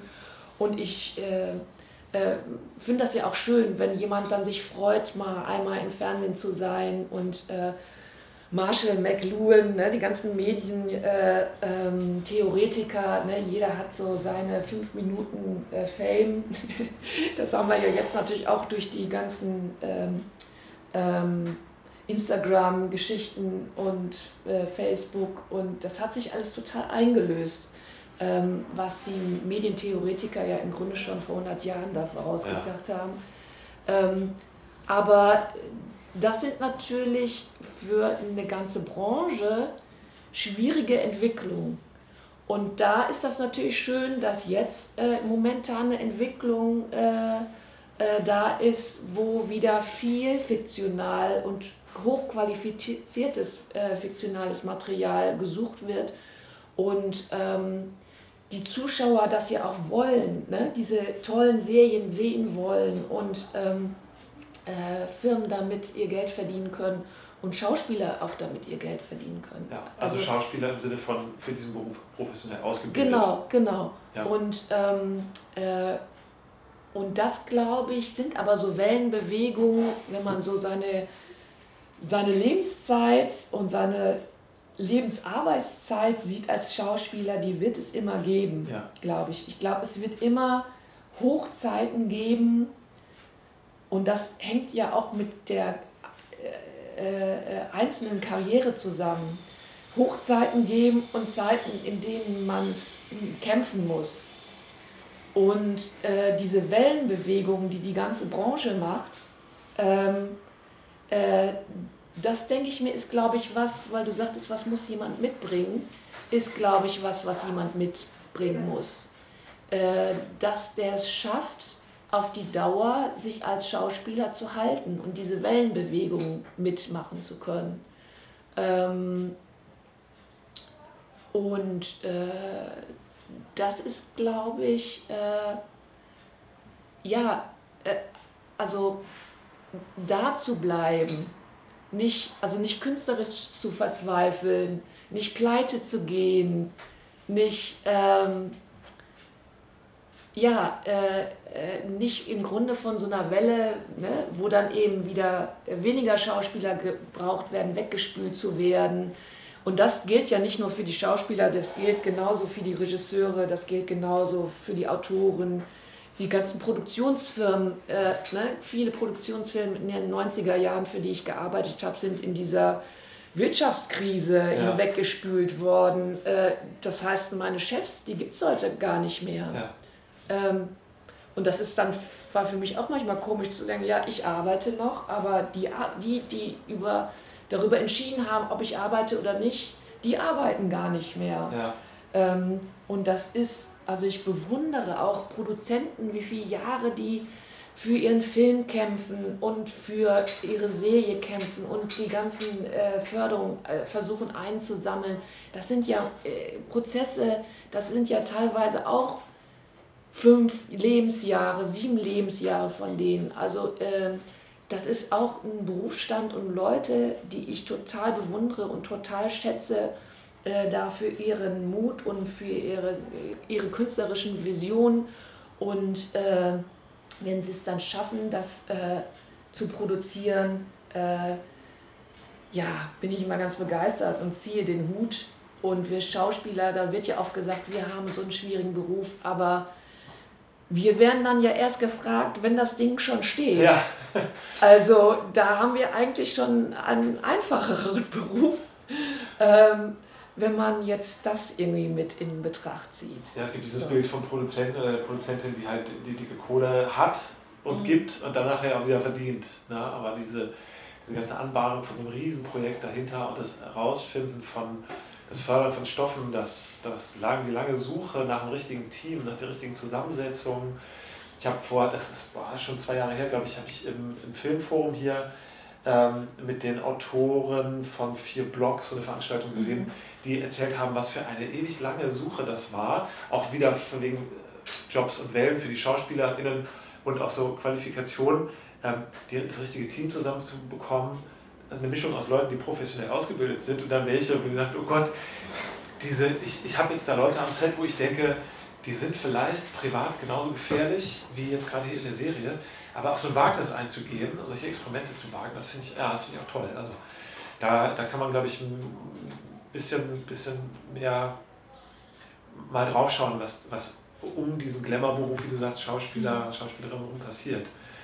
Wenn wir von Wellenbewegung sprechen, dann sind wir natürlich gerade mitten in so einer, in so einer Riesenwelle. Ja, also ja, vielleicht zum Schluss nochmal so ein bisschen den notgedrungen den Schwenk, den Schwenk machen zur Realität jetzt. Ähm, wie, äh, wie war das im letzten halben Jahr bei dir? Durch Corona ist äh, sicherlich auch viel aufgeschoben worden. Kommt das jetzt alles auf einen Schlag zurück? Mhm. So, und wie, ähm, wie, wie, guckst du da jetzt auf das nächste Jahr? Also für dich und aber auch so für, für die Arbeit. Was bedeutet das jetzt gerade für, fürs Drehen? Mhm. Also im Moment äh, wird ganz viel gedreht. Also äh, alles, was verschoben wurde, wird gedreht und was jetzt tatsächlich sein sollte, wird gedreht. Also es ist hier äh, ist im Moment tatsächlich schwierig, Teams äh, zu finden.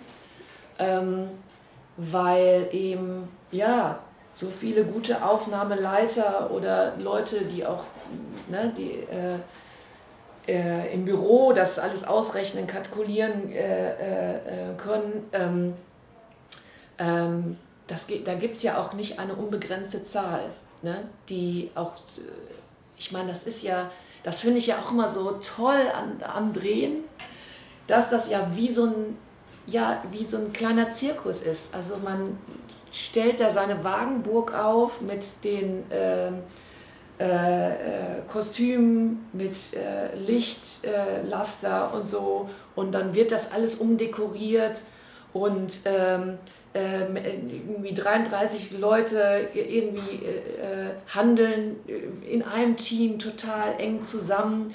Und dann am nächsten Tag ist alles weg, als wäre es nie da gewesen. Also das hat für mich auch irgendwie so eine unglaubliche Zauberei äh, und äh, ähm, ist, also ich liebe das Teil von, ja, von diesem kleinen Zauber zu sein, der da für, für zwei, drei Tage irgendwie entsteht an diesem Ort und dann wieder äh, äh weggeblasen ist. Und genauso was ist ja auch beim Theater. Ne? Das ist ja ähm, dadurch, dass Theater ja nicht aufgezeichnet wird, ist es ganz hier um jetzt und im äh, Moment und äh, ähm, was das Leben ja auch sehr ausmacht, ne? dass man irgendwie im Moment sein kann. So, ähm, das ist natürlich, dieses im Moment sein ist für Theater sehr schwierig, weil es sehr schwierig ist, ähm, das äh, unter Corona-Bedingungen herzustellen. Ne? Wir wissen alle, äh, entweder sind sie geschlossen oder es dürfen nur wenige Leute rein. Dann ist halt eben die Frage, Theater, das sind ja auch alles so Herzensmenschen, die äh, kalkulieren ja auch immer sehr knapp. Das heißt, das ist, sind eh schon immer so Sachen, wo die Leute so gerade das finanziert bekommen und vielleicht auch noch halb ihre Miete damit bezahlen können. Ähm, und wenn dann dann noch irgendwie nur ein Drittel der Zuschauer da rein kann, dann sind das auch finanzielle Exodusse, wenn man das macht. Also das ist sehr schwierig. Ähm, bei, äh, bei den Filmsachen ist es so, dass momentan so versucht wird, und das machen sie wirklich ganz toll, dass dieses Filmset wie ein, ja, wie ein Zelt ist. Das heißt, in dieses Zelt kommen nur getestete Leute rein. Das heißt, die Dreharbeiten, die ich jetzt hatte, zum Beispiel für Unter Freunden stirbt man nicht, da bin ich zweimal getestet worden, bevor ich überhaupt äh, Kostümprobe haben durfte. So. Oder auch für Little America, die hatten dann irgendwie, einen, also der eine war ein Schlucktest, die hatten diesen Nasentest. Musste ich äh, fünf Tage vorher in Quarantäne und diesen Nasentest machen, ne, damit halt am Set alle getestet sind. Und natürlich trägt das äh, Team trotzdem Schutzmasken, aber die Schauspieler halt nicht. Ne? Also vor der Kamera äh, kann man es halt nicht drehen, wenn, man, wenn alle Schutzmasken tragen. Ne? Aber ähm, insofern ähm, äh, bin ich wieder fasziniert, auch in dieser Corona-Zeit, dass natürlich in der Filmbranche und in der Theaterbranche ja kreative Menschen arbeiten. Das heißt, die sind es total gewohnt, ständig Lösungen zu finden, ständig kreative Lösungen zu finden. Und das sehe ich eben äh, momentan eben äh, in dieser Co Corona-Zeit ganz toll. Es ist natürlich ganz schrecklich, wenn Firmen kaputt gehen, was ganz sicher so sein wird, wenn äh, Künstler diese Zeit nicht überleben werden und ähm, ja, ihren Beruf an den Nagel hängen müssen. Ähm, äh, und gleichzeitig sehe ich also einen äh, unglaublichen Überwählen, äh, Lebenswillen und unglaubliche Kreativität, ähm, das halt trotzdem zu schaffen und die ganzen Hygienesachen einzuhalten, ähm, es zu schaffen, dass keiner angesteckt wird, dass ähm, man trotzdem zusammenarbeiten kann und und das schweißt auch irgendwie zusammen. Also ich fand zum Beispiel jetzt hier an der Schauspielschule, dass das natürlich alles ähm, äh, ja eine immense Herausforderung äh, war, auch sich zu überlegen, okay, was kann man zum Beispiel über Videokonferenzen unterrichten und ähm, aber dass da ganz tolle Lösungen gefunden sind, äh, worden sind und dass dieses Kollegium auch noch mal ganz anders zusammengekommen ist. Also das habe ich irgendwie als ja, ganz großartig empfunden, wie das Kollegium hier ähm, an der Theaterakademie sich da in der äh, Videokonferenz zusammengesetzt hat und da so super Ideen kam, wie kann man es lösen, wie kann man das, was kann man äh, äh, wie machen und natürlich immer alle total bewusst, äh, äh, dass sich bloß keiner anstecken darf, das ist natürlich höchstes Gebot, aber wie man trotzdem ganz spannende Sachen machen kann. Und da sind ja auch Filme entstanden, über äh, übers Internet, also wo sozusagen die, äh, die Kamera des äh, Computers die Kamera war, die dann das Close-up aufgenommen hat und jeder äh, Schauspieler saß alleine in seiner Wohnung. Ja, eure Präsentation, die war klasse. So, und das heißt, das ist natürlich ähm, schlimm und gleichzeitig entstehen dann so kreative Explosionen, ja. die natürlich nicht auf ewig halten, aber die, äh, die dann natürlich auch wieder fast so Zeitzeichen sind. Ein Dokument auf jeden Fall, ja. Von dieser, äh, äh, ja, von dieser, von dieser außergewöhnlichen Zeit. Ähm, das sind natürlich auch Kreativitätsexplosionen, ne? Ja. So. Äh, insofern, äh, also ich, ich äh, kann da jetzt nichts Gutes an der Zeit äh, rausfinden, aber ich finde es echt gut, wie die Leute damit umgegangen sind. Wahnsinn, was für Ideen. Also äh, sehr überlebensfähig und sehr kreativ und äh, ja, bewundernswert. Ja, wie man so sagt, ne, wer, wenn nicht die Kreativen, haben die Aufgabe in so einer Krisenzeit auch so eine Lösung zu finden für, für gewisse Sachen, aus der Box rauszudenken und so. Das ist dann irgendwie echt, echt überlebenswichtig. So, und jetzt wissen wir überall, wie es bei den Leuten zu Hause aussieht, wenn wir durch die Zoom-Konferenzen und durch die Filme der, das, die, die kleine Welt hinter der, hinter der Laptop-Kamera uns aufgeschlossen wurde. Ja, auch das schweißt zusammen, wenn man wirklich so einander Ja, oder wenn nur der Bereich äh, hinter der Laptop-Kamera aufgeräumt ist und das restliche Zimmer ist nicht genau. aufgeräumt. Das ist sehr süß. Ja. Sehr äh, sympathisch. Ja, ja, ich kann diesen Satz nicht mehr, also ich sage den selber jeden Tag, ich kann den fast nicht mehr hören, wir müssen irgendwie das Beste daraus machen, aber so ist es. Ne? Wir müssen es wir müssen das Beste daraus machen und es gibt, ich bin da ganz bei dir, es gibt eine Art und Weise, wie man, nicht was da jetzt ist und war und was noch auf uns zukommt, sondern wie wir damit umgehen, gibt es doch auch immer was Positives, wo man sich so ein bisschen dran, dran halten kann, sagen kann, okay, wir, wir, ich vermute es auch nicht, aber wir hoffen und wünschen natürlich nicht, dass so eine Lockdown-Situation jemals nochmal kommt. Mhm. So, aber käme sie, dann wäre das was, wo wir sagen, ja, das haben wir jetzt schon mal erlebt. Da müssen wir irgendwie da haben wir schon, auch dafür haben wir jetzt sogar schon Rezepte. Okay, liebe Corinna, ähm, ich danke dir sehr für deine Zeit, für diese spannenden Einblicke. Du hast natürlich jede Möglichkeit, wenn du sagst, jetzt ich, du hast mich eine Sache überhaupt nicht gefragt. Welche Frage habe ich dich nicht gefragt, Corinna? Ach, ganz viele nicht. Ja, welche Frage soll ich dir noch stellen? Was, ja. was möchtest du noch sagen? Was, möchtest, was beschäftigt dich denn noch? Hm ja, man kann ja im Grunde das nie alles fragen. Nee. Und es ist ja immer ein Abenteuer und eine Reise und eine Suche, was ja gerade das Spannende ist ne, an unserem Beruf. Ähm, also ähm, vielleicht, ja, ich glaube, also was ich eben spannend finde an dem Beruf, ähm, ähm, dass man dass er so vielfältig ist und dass man, glaube ich, ähm, gut daran tut, als Schauspieler diese Vielfältigkeit auch zu schätzen und auch in Augenschein zu nehmen. Also ähm, ja, was man als Sprecher machen kann, was man, also was man, ähm, also ich, wie gesagt, ich finde die Ausbildung total toll und sehe aber auch, ähm, wie viele Berufe da eigentlich dran andocken.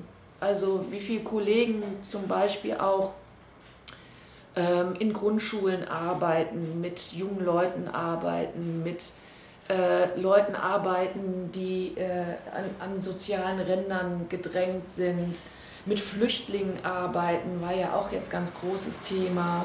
Ähm, ähm, ja, ähm, Filme, Kurzfilme machen, Filme machen im Internet, äh, sich selber Serien ausdenken, die dann halt veröffentlichen im Internet. Ähm, also ich glaube, die Arbeitsmöglichkeiten sind viel breiter, als viele Leute immer so denken. So, ne? Weil es ist immer so, ja, entweder äh, Stadttheater oder Kinofilm.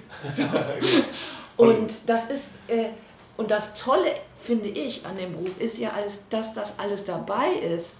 Ne? Also, da, also ich habe auch im Tatort gespielt, aber ich habe auch ganz viele andere Sachen erlebt. Ich bin auch nach Afrika gefahren und habe da in verschiedenen Dörfern irgendwie äh, Improvisationstheater gemacht mit den Leuten und habe da äh, im Senegal Unfassliches erlebt, was mich wahnsinnig bereichert.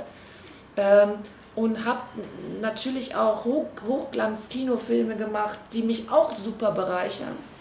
Und wo ich denke, das ist toll, wenn man sieht, dass das alles zur Schauspielerei dazugehört. Ist das, liegt das an Deutschland, dass man manchmal so defizitorientiert ist? Ist das so eine, so eine, so eine noch die, die Verteidigung der, der bürgerlichen äh, Attitude, die häufig als erstes darüber nachdenkt, ja, der Blog, äh, der, der Podcast heißt ja nicht ohne Grund brotlose Kunst. das ist ja so, der Begriff, und ich schmunzel dann immer, wenn die, wenn die BewerberInnen zum Vorsprechen kommen und dann irgendwann fällt dieses Wort, ich denke, ja, meine Eltern sagen, das wäre ja mehr so brotlose Kunst. Ich freue mich dann erstmal nochmal, dass sie diesen Begriff wählen, weil der so irgendwie so, das ist so ein Fachbegriff schon eigentlich. Es sagt ja auch ganz viel darüber aus, wie man das so sieht. Aber ähm, wie nimmst du das wahr außerhalb von Deutschland? Ist das. Ich glaube nicht, dass das typisch deutsch ist. Also äh, ich habe auch gute äh, Freunde und Kollegen in Frankreich, die haben das genauso. Ja. Ich habe eine Produktion in Japan gemacht, die ganz toll war. Die, die, der, hat, der Produzent hatte auch eine unglaubliche Auseinandersetzung führen müssen mit seinem Vater, äh, weil er da auch nicht dieses japanische äh, ja, Leben geführt hat, was er da führen sollte. Also ich glaube eher, dass das halt äh, eher die Frage ist, irgendwie entwickelt man eine künstlerische Persönlichkeit und äh, ähm, baut man sich das Leben danach ähm, und egal in welchem Land. Ähm, und auch ein bisschen egal in welcher Zeit. Also wenn man so äh, andere Künstlerbiografien sieht, ähm, auch äh, Musiker, Komponisten in anderen Jahrhunderten, die hatten genau dasselbe Problem. Ne? Die mussten äh, auch erstmal, äh, war da die große Frage, ob die Sachen, die sie machten, so ankommen, dass sie davon leben können. Und ja. sie konnten auch größtenteils nicht davon leben und haben es dann nebenher gemacht. Irgendwie E.T.A. Hoffmann hat ja. auch nebenher irgendwie für den Staat gearbeitet. Ne? Irgendwie, ja, äh, Goethe musste sich ein äh, äh, Mäzen ne, im adligen Bereich suchen. Ähm, das ist, glaube ich, ein, ja, wird immer so sein und ist immer so gewesen. Ähm, die Frage ist halt, äh, äh, ja, macht man es halt trotzdem. Wir hatten ja in dem letzten halben Jahr so viele BewerberInnen wie selten. Mhm. Damit habe ich gar nicht gerechnet. Also als im April oder im März dann hier die Schotten runtergingen und erstmal vollkommen unklar war, wie es weitergeht, ob es weitergeht, wie es weitergeht.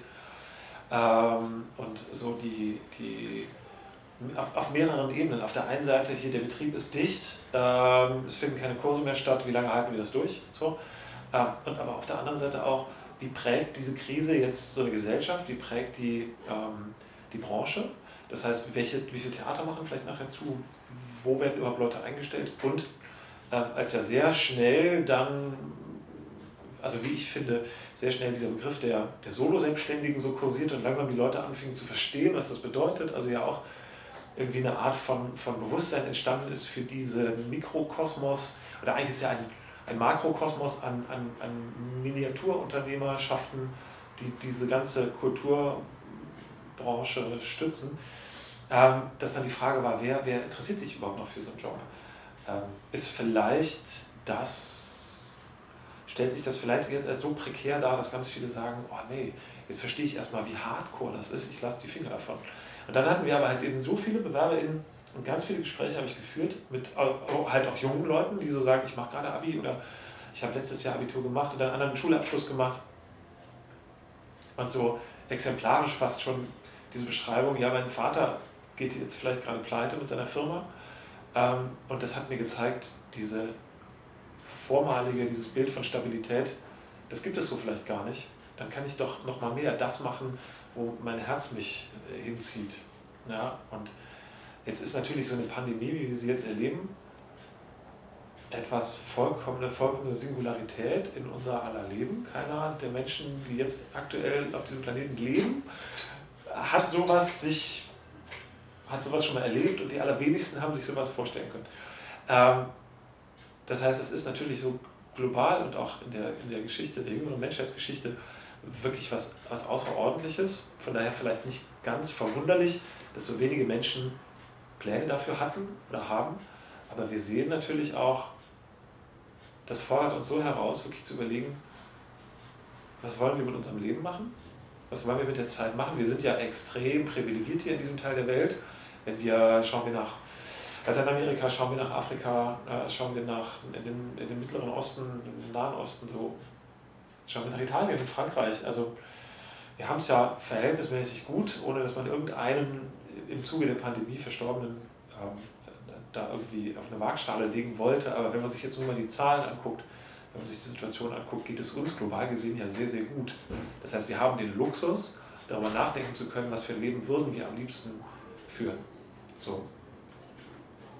Und äh, dass da ganz viele junge Menschen auch gesagt haben, ich will, was, genau was du gerade beschreibst. Ich will, äh, ich will Kunst machen, ich habe das Empfinden einer künstlerischen Persönlichkeit zu sein oder zu besitzen, wie auch immer man das definiert. Und ich möchte nicht mehr sagen, ja, was anderes ist aber vielleicht klüger oder was anderes ist vielleicht sicherer.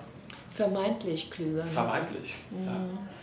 Genau. Ich habe ja früher immer schon gesagt, wenn alle über Arbeitszeiten stülpen, so, na, kurzfristige Arbeitsverhältnisse, äh, Arbeitszeiten entweder sehr früh oder sehr spät und sehr unterschiedlich. Wie du vorhin gesagt hast, die Anstellungsverhältnisse ändern sich ständig. Und ja, so arbeiten wir eigentlich schon immer. so. Das heißt, jetzt kann man sagen, wie der Arbeitsmarkt sich entwickelt, ist vielleicht ähm, manchmal auch schwierig, aber er entwickelt sich in eine, eine, einen Modus, den wir gar nicht anders kennen.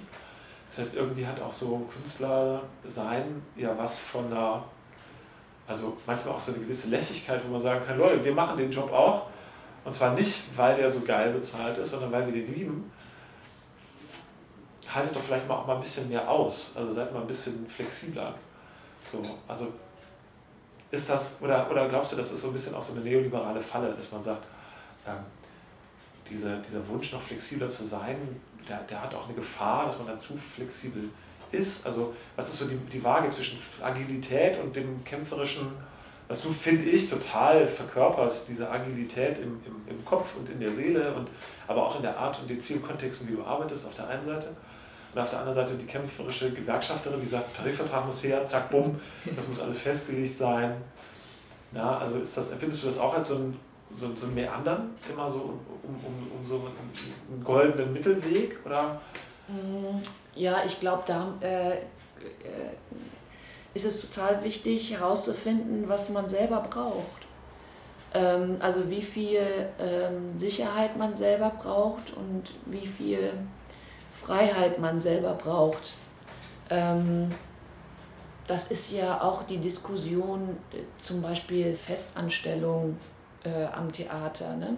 Äh, da gibt es also Schauspieler, die, für die ist das total toll, ähm, äh, angestellt zu sein. Man verdient zwar jetzt nicht irgendwie, keine Ahnung, Hollywood-Gagen, aber man weiß, was man die nächsten zwei Jahre tut, vielleicht auch die nächsten vier, und weiß, was man verdient, wird aber immer eingeteilt. Ne? Das heißt, man äh, ja, kriegt halt dann die Rollen, wie die Regie oder die Intendanz das halt will. Und andere Schauspieler sind dann da in solchen Zusammenhängen sehr unglücklich und fühlen sich fremdbestimmt, äh, weil sie nicht über ihre eigenen Zeiten irgendwie ähm, äh, bestimmen können. Also, also die einen fühlen sich da sicher, die anderen fühlen sich da irgendwie fremdbestimmt und eingesperrt. Ähm, Genauso gibt es eben beim Film Leute, die leiden total darunter, dass sie nicht wissen, was sie im nächsten Monat arbeiten werden. Und wenn ich merke, ich bin ein Mensch, der da total drunter leidet und also auch nach zwei, drei, vier, fünf Jahren nicht äh, diese Existenzängste los wird äh, und dann nicht, äh, sich nicht selbst sozusagen wie so ein, ähm, ja, Handwerker sieht, der dann halt ja seine Kundschaft hat und dann kommen die halt wieder oder halt nicht und ähm, trotzdem bleibt man aber äh, sozusagen äh, derjenige, der genau das anbietet, was man da anbietet, ähm, dann muss man das wechseln, dann muss man das ändern. Ähm, also ich finde es eben auch ganz wichtig, dass, dass man da glücklich ist mit seiner Arbeit. Ähm, und nicht so zynisch wird oder äh, äh, frustriert. Ähm, ähm, und man muss ja auch, äh, äh nirgendwo steht in Stein gemeißelt, dass man alles äh, bis äh, zum Ende machen muss. Ne? Also dann, wenn man merkt, ich werde da unglücklich, dann muss man es ändern. Und ähm, ja, ich glaube, das ist das, was dann der die Waagschale sein sollte, wie viel, wie, wie viel kann ich frei arbeiten und wie viel äh, brauche ich irgendwie sicher. Ne? Das ist ja genauso wie, also ich persönlich äh, kann sehr gut frei arbeiten ähm, und äh, ernähre mich da ja jetzt auch schon viele Jahrzehnte von dem Schauspielberuf und bin da sehr glücklich mit. Bin aber jemand zum Beispiel, wo ich halt von mir weiß, ja, äh, ich behalte aber meine Wohnung in Köln. So. Und von da aus kann ich in die ganze Welt gehen. Ich kann auch ein halbes Jahr irgendwo hingehen, aber ich bin jetzt oder äh, länger in äh, alle Städte Deutschlands, in äh, äh alle Länder dieser Welt. Aber ich brauche so äh, ein Zuhause. So.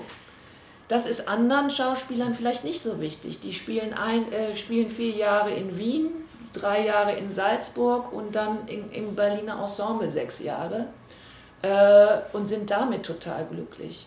Ähm, ich glaube, äh, das ist also mit dieser Freiheit und was braucht man als Sicherheit, sowohl emotional als auch äh, äh, finanziell, das äh, ist ganz wichtig, das herauszufinden bei einem selbst, damit man mit dem Beruf des Schauspielers glücklich werden kann.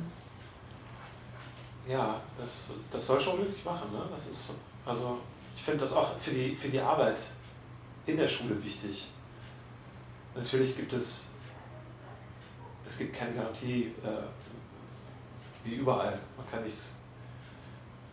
Also dieses, ich, ich finde das schon als so ein als so ein Ding der, der Sicherheit, der Planbarkeit, dass so eine Angst davor ist zu scheitern, also eine Angst davor, was zu machen und nachher klappt das dann vielleicht doch nicht. Ich sehe das natürlich genau wie du und sagen, man entwickelt sich auch immer weiter. Das ist so, weiß ich nicht, unsere, unsere, unsere die Generation vor uns, die haben häufig so funktioniert, die haben was, eine Berufsausbildung gemacht, möglichst zügig und möglichst so eine, die, die am meisten Stabilität bringt, durch Planbarkeit und auch durch das, was man so verdient, damit man eine Familie ernähren kann. Mhm. Und äh, das Maß der Dinge war dann in dem Beruf dann vielleicht auch, oder aus diesem Beruf dann irgendwann in äh, die, die Rente oder die Pension äh, auszusteigen. So, das ist ja schon lange nicht mehr so. Das entwickelt sich.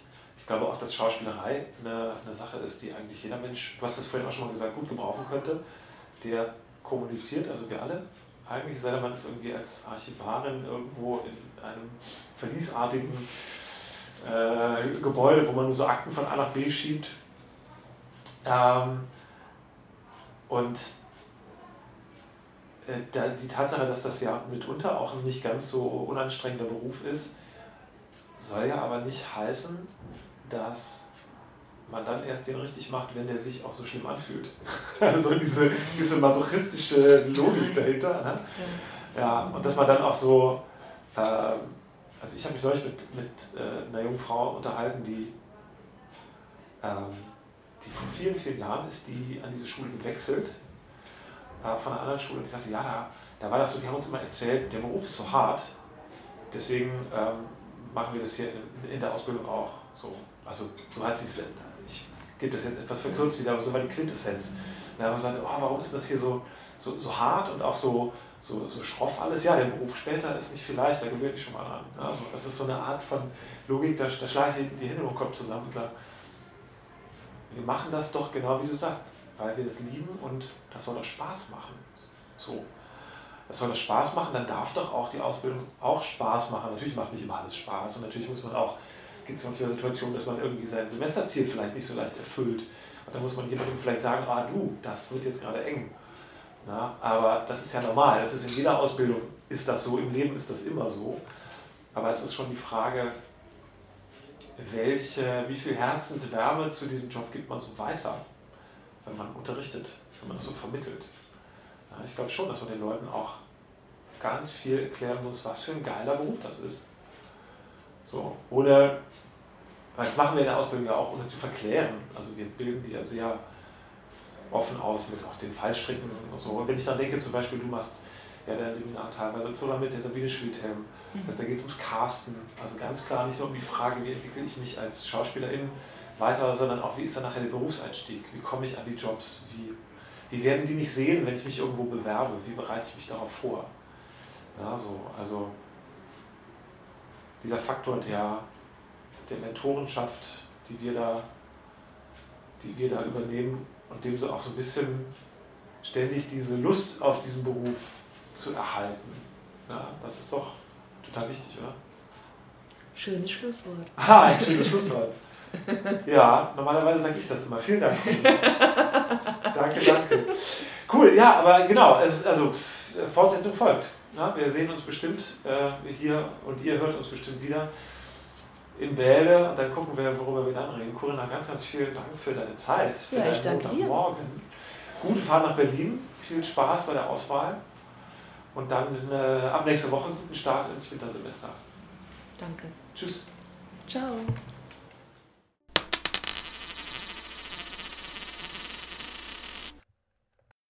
Das war Brotlose Kunst mit Corinna Nilsson. Ich hoffe, es hat euch gefallen. Wenn ihr Fragen habt äh, zum Thema Filmschauspiel, schreibt uns eine E-Mail info at theaterakademie-köln mit oe.de. Fragen zu Filmschauspiel, zu Casting. Äh, und wenn ihr mehr über Corinna Nilssons Arbeit erfahren wollt, dann äh, googelt sie mal. Ihr findet sie. Sie ist sehr aktiv auch in Social Media. Da findet ihr sie leicht. Und das ist ganz, ganz spannend. Folgt ihr gerne. Okay, dann hören wir uns bald wieder. Wir haben den wöchentlichen Rhythmus ein bisschen geknackt, denn äh, ehrlicherweise der Orga-Aufwand Corona-bedingt ist immens hoch. Von daher seht es uns nach, dass wir es vielleicht nicht schaffen, jede Woche eine neue Folge rauszuhauen, vielleicht alle 14 Tage oder drei Wochen. Äh, aber wir werden mal gucken, dass wir uns an den wöchentlichen Rhythmus wieder dran dribbeln. Wir wünschen euch, dass ihr gesund bleibt. Wir wünschen euch, dass ihr achtsam bleiben könnt und auf euch aufpassen könnt und damit auch auf uns und auf alle anderen.